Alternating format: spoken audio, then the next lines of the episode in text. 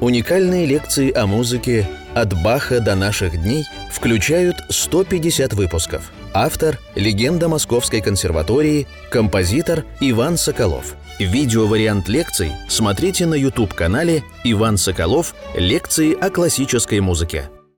Итак, дорогие друзья, как всегда, очень приятно представлять себе. Хотел сказать, очень приятно видеть вас. Очень приятно представлять, что вы меня видите. вот. И начать приятно 140-ю лекцию нашего цикла «Композитор Иван Соколов о музыке». Когда мы записывали 139-ю прошлую лекцию, первую лекцию о Рахманинове, э, то вдруг небо резко потемнело, э, пошел дождь, ветер начался – я подумал, вот такая вот непогода, вот такие вот грустные, э, северные русские грозы, э, они как-то очень близки Рахманину. Он говорил, он говорил, я люблю тихие серенькие денечки. А, это, правда, не очень тихий, но, но точно очень серенький, скажем так, денечек. И все это совпадает очень с музыкой Рахманинова, с его, в общем-то, в основном минорным обликом. Помните, мы говорили, что Скрябин отменил минор в конце жизни своей в этом прометеевском аккорде. Прометеевский аккорд – это мажорный аккорд, радостный, веселый. Мажор – это радость. Вроде бы, так сказать, решили в 17-18 веке, хотя тоже интересный вопрос, а почему, да? И мажор – это радость, а минор – это грусть. И вот мажор, мажор – это верхняя доминанта. Вот.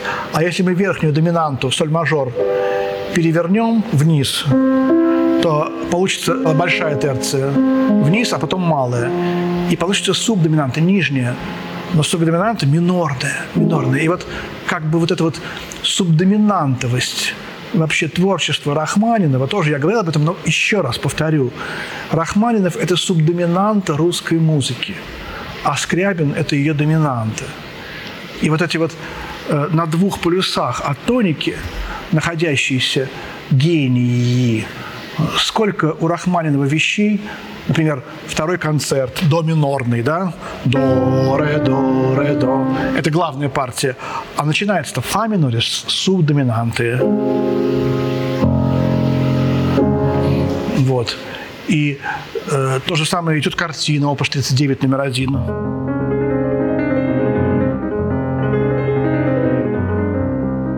Она в до, в до миноре, она все-таки приходит, а начинается-то с фа минора. И еще много э, примеров вот этому, что Рахманинов взрывает пласты. Вот если Скрябин, он устремляется к звездам, то Рахманинов туда вниз. И вот как они, как они даже вот оба были феноменальными пианистами, как Скрябин играл, он делал пассы э, в воздухе. И люди думали, а когда же он успевает к клавишам прикасаться? Все вот такое вот было воздушное. Э, летали руки. А Рахманинов, он месил клавиатуру, его пальцы были погружены туда, в глубину клавиш вот это вот два знаменитых этюда, так называемых революционных, Скрябина и Рахманинова, ре диез минорные, диез минор и ми бемоль минор.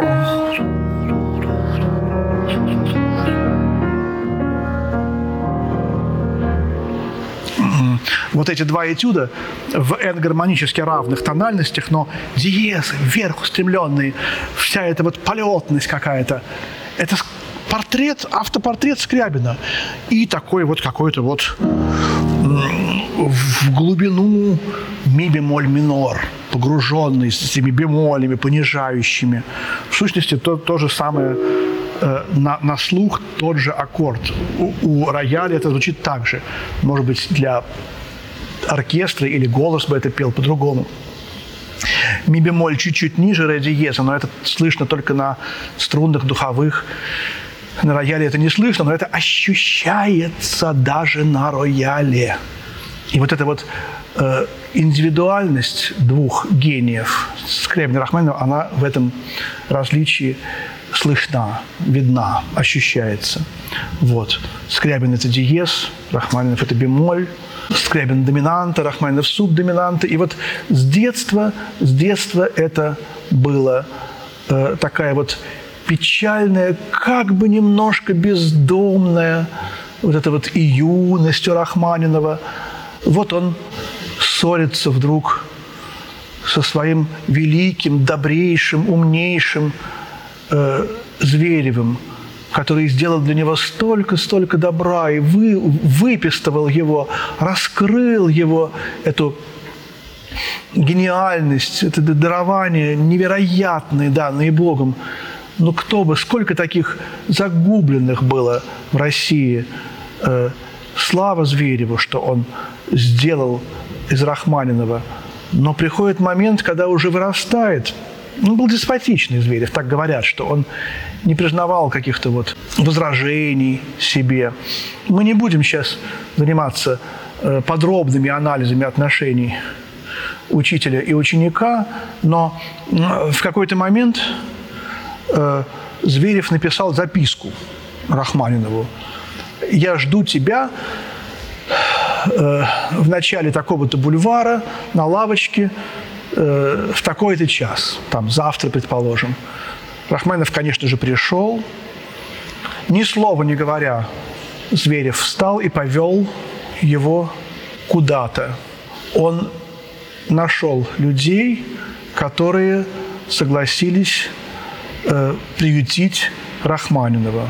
Он пришел к тетке Рахманинова, э, которую Рахманинов видел до этого всего два раза. У нее были дети, Наташа, Сатина, а, она потом стала его женой, и Соня, ее сестра, вот, привел и сказал, я прошу вас позаботиться он не сказал, возьмите Сережу к себе жить. Я прошу вас позаботиться о судьбе Сергея, потому что со мной он жить больше не может. Вот. Э, они вместе ушли, а потом Рахманинов пере, переехал к, э, к своему другу, к Слонову. Его искали несколько дней. Он жил у Слонова. Вот, и только потом уже вот Сатины поместили его у себя. Это, это было в Москве, это было вот в этих вот арбатских переулках, где-то в районе Причистенки, вот, какой-то особняк, которого сейчас, наверное, уже нет. И вот эти вот дети, которые, которым сказали, Соня вспоминает, что нам сказали, что у нас будет жить вот мальчик, Сережа, он наш родственник, двоюродный брат, у него очень серьезная в жизни ситуация, пожалуйста, примите его как родного. Ему была выделена комната для жилья, где мы занимались, вот, он там спал и занимался с роялем. Комната была. И мы подружились. Э, когда он приехал, чтобы мы не волновались, мы были младше его все на несколько лет, нам сказали, вот вы будете распутывать нитки или пряжу, или шерсть, надо нам клубки, чтобы нас занять. И Сережа пришел к нам и сказал, давайте я буду вместе распутывать Ему было уже лет 17, и мы сидели, распутывали, пока там взрослые обсуждали, как и что. В общем, они подружились очень сразу. Он, он был очень хорошим вот, в общении, несмотря на свою замкнутость и суровость. Он был другом, он был добрейшим, нежнейшим, ласковым человеком, в которого все моментально влюблялись. Это качество, как, как Чайковского, у Чайковского, Сережа Рахманинов. Вот, и он стал жить в этой семье, они все его боготворили. Первое лето, которое они все провели вместе, это было лето в Ивановке, в той самой Ивановке, которая потом уже у нас рифмуется с э, фамилией Рахманинов. И э, вот в этой Ивановке, в это первое лето, Рахманинов пишет свой гениальный опус первый, фортепианный концерт номер один. Как-то он сразу почувствовал, что в жанре фортепианного концерта он создаст только гениальнейшие произведения. Все его пять концертов, четыре концерта и рапсодия, они все чуть ли не самые лучшие, что в этом вообще жанре написано всеми композиторами. Он считал, что лучший концерт – это концерт Грига. Очень любил э, концерт первый Бетховена. Рахманинов любил, конечно, концерт Шумана. Это видно по его концерту. Бетховена первый, Шумана, концерт Грига, э, Чайковского, конечно же, очень любил концерт, Листа первый концерт. Вот, собственно, все, что он играл. Может быть, пятый Бетховен, сейчас не помню. Ну и, конечно, все свои пять сочинений для фортепиано с оркестром он и играл, и записал, и в разных темпах, разные были редакции, особенно первого и четвертого концерта. Вот эта тональность фа диез минор.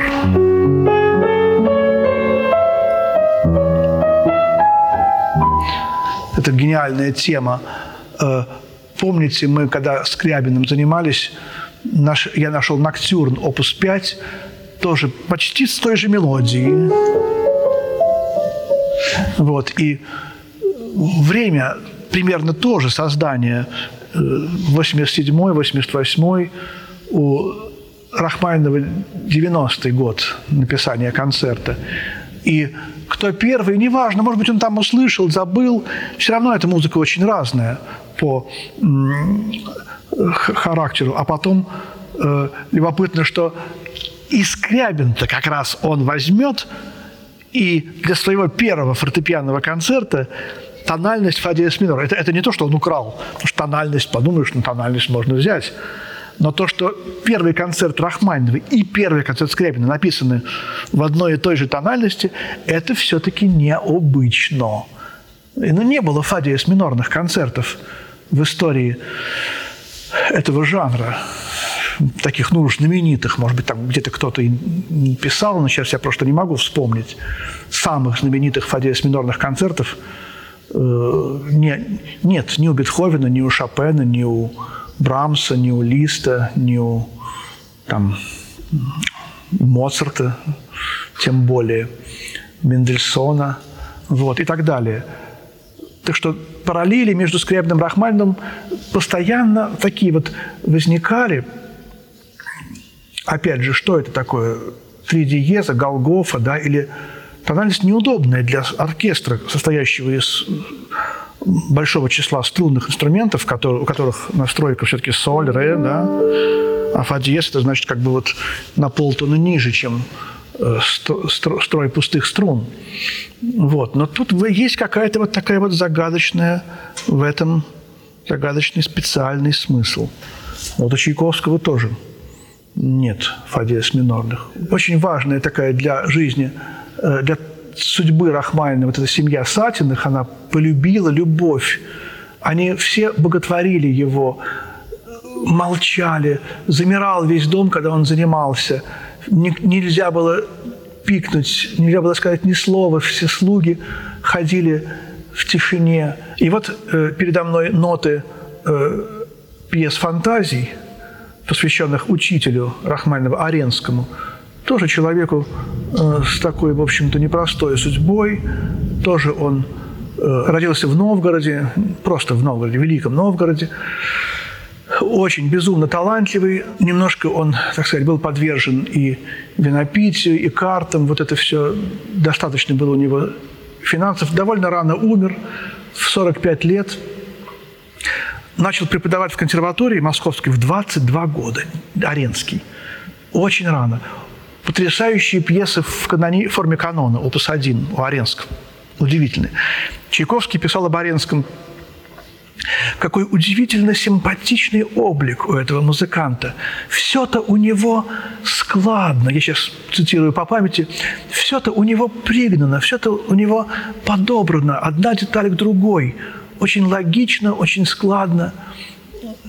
Петр Ильич, э, с одной стороны, был добрым, а с другой стороны, он никогда ничего зря не говорил. И при том, что он очень мягко выражался, например, когда он выпускал детский альбом, и там ему прислали иллюстрации к этому детскому альбому, он пишет Юргенсону, ты знаешь, э, но иллюстрации, они все-таки немножечко уступают по качеству Сикстинской Мадонне Рафаэля.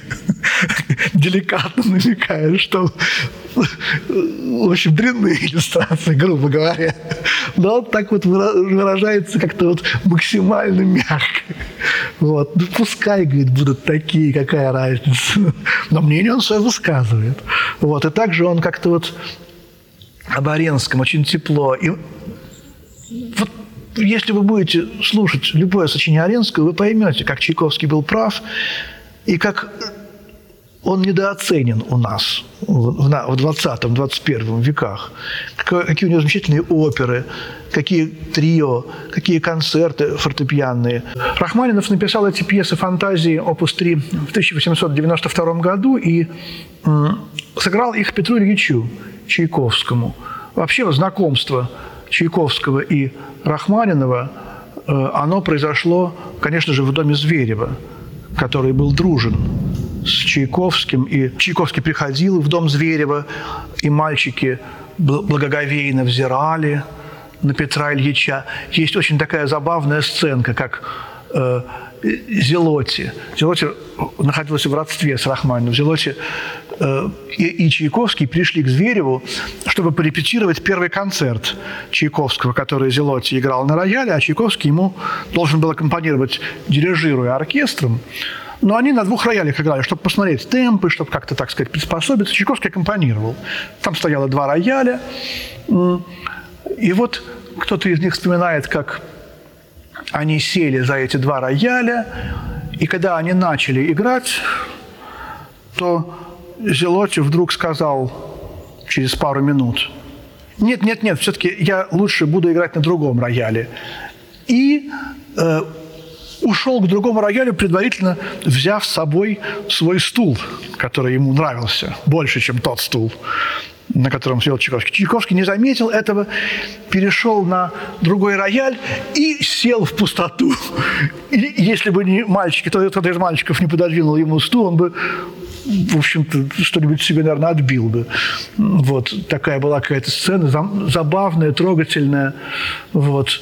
Э, с Чайковским часто такие какие-то истории нескладные, но очень милые происходили. Не любил общения лишнего.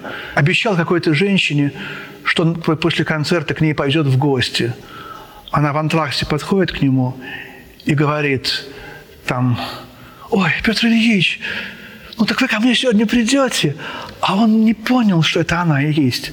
«Слушай, — говорит, — да я бы пришел к тебе какой-то какой -то, какой, какой -то там Васильчиковый должен идти.